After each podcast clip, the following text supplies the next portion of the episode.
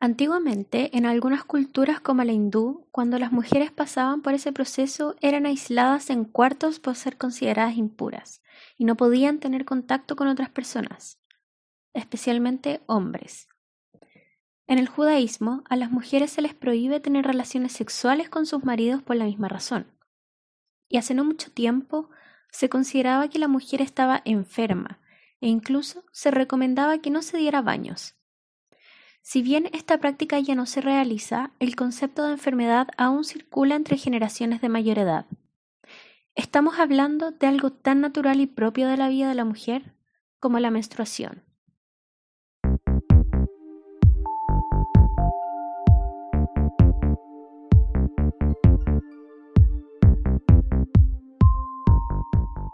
Hola, les damos la bienvenida al primer capítulo de Vulvas Despiertas, en que hablaremos de menstruación consciente y sustentable. Haremos un breve paso sobre cómo ha sido concebida a lo largo de la historia hasta la actualidad, los factores que han incidido en los cambios y cuáles son los nuevos métodos sustentables y amigables con el medio ambiente y el cuerpo. Así damos inicio a Sangradas. En su libro Manual Introductorio a la Ginecología Natural, Paula Pérez San Martín explica cómo en diversas culturas las mujeres se tomaban espacios de retiro al momento de menstruar. Así lo indican los hospedajes lunares de las indígenas nativas de América del Norte, que se reunían de manera circular a menstruar dentro de una carpa exclusiva para mujeres, donde se compartía y aprendía de las mujeres sabias cómo juntas somos capaces de sincronizar nuestra menstruación. Estas mujeres menstruaban en las mismas lunas nuevas. Simplemente dejaban de hacer todo y aprovechaban aquella pausa para reencontrarse con el mundo y reencantarse, abriendo un espacio propio a la reflexión, compartiendo saberes entre mujeres y fortaleciéndose para mirar con ojos limpios un nuevo ciclo.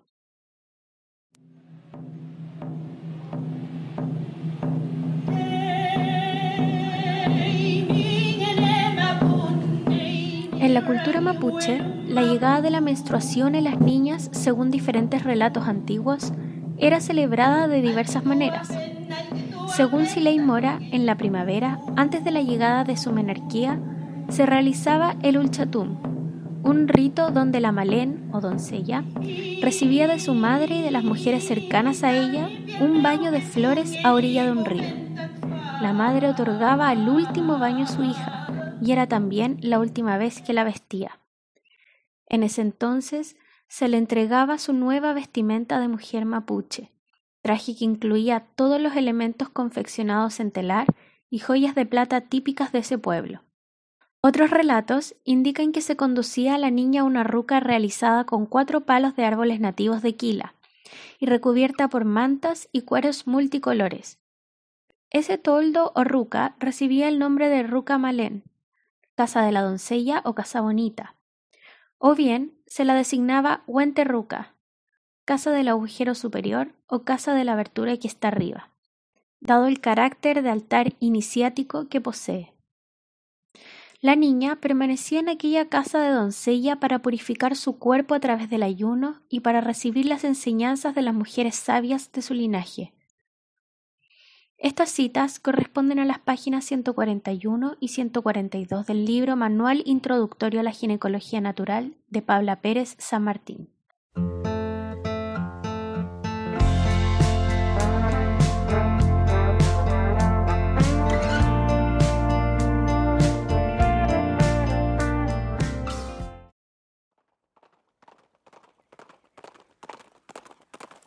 Sin embargo, la colonización y sus ideas desde Europa provocaron graves y definitivos cambios en las culturas autóctonas, y desde ahí en adelante desaparecieron los rituales y eventos de iniciación de la adultez de las mujeres, ya que eran considerados paganos, por lo que fueron perdiendo su conexión con los procesos y la naturaleza.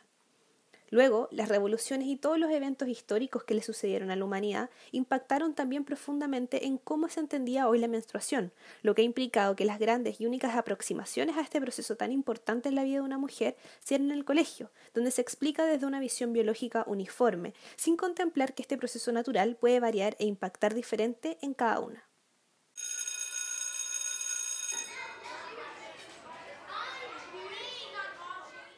En Chile, la malla curricular del Ministerio de Educación incluye el ciclo menstrual en séptimo básico, desde donde se pretende enseñar de manera integral.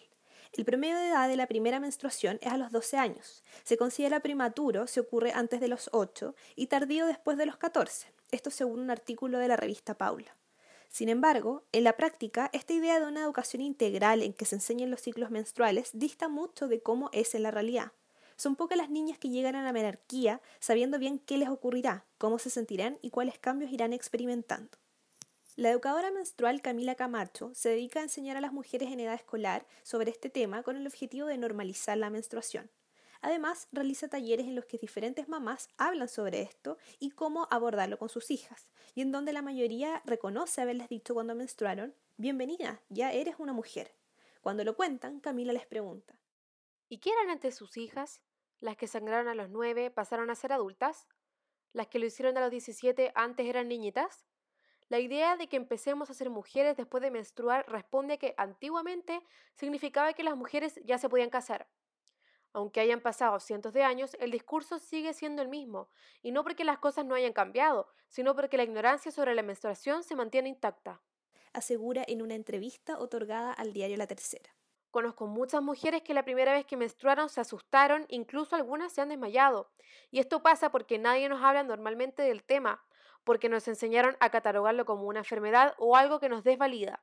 Y también ocultarlo. Aprendemos a usar las compresas como si fueran drogas y tuviéramos que traficarlas. A sentir vergüenza si un hombre se entera y adornarla con nombres como regla. También señala Camacho.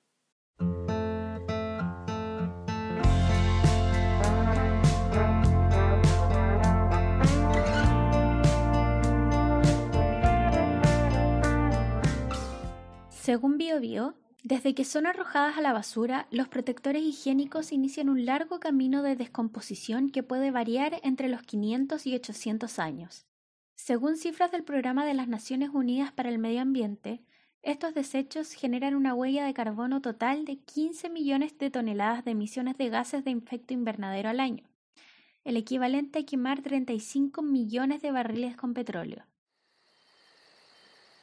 En un artículo recogido del periódico en línea Huffington Post, el 98% de las usuarias que menstruan usan tampones y o toallas higiénicas cada mes, lo que significa que una mujer usará más de 11.000 unidades de estos durante su vida.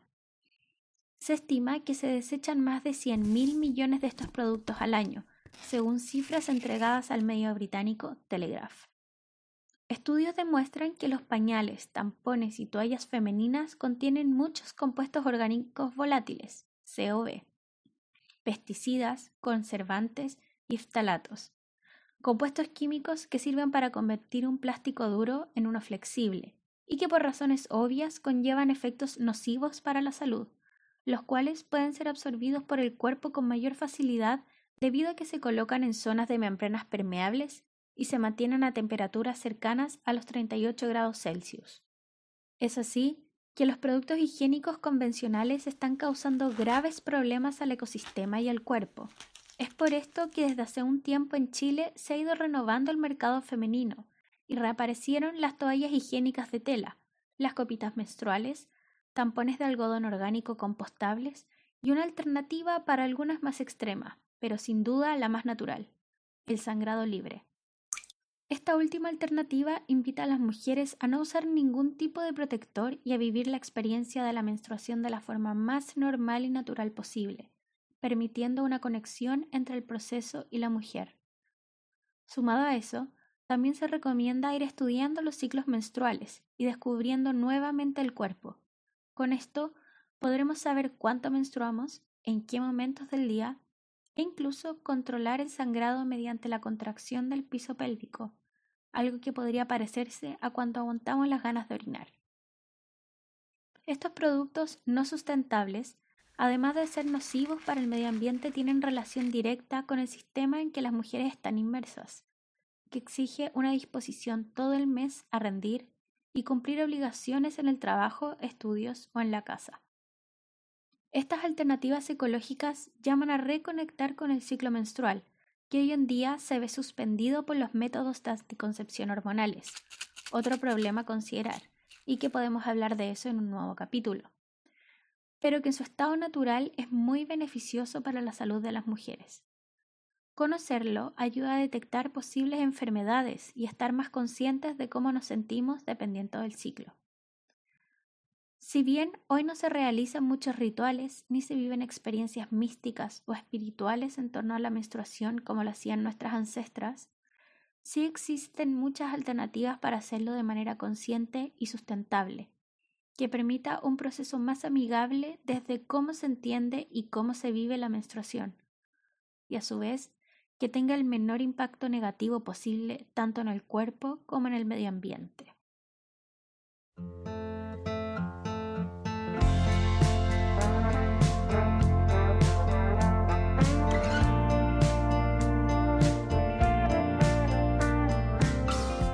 Agradecemos a quienes quisieron escuchar Sangradas, el primer capítulo de este podcast que busca conectar con la naturaleza de ser mujer. Nos escuchamos pronto. Esto fue Vulvas Despiertas.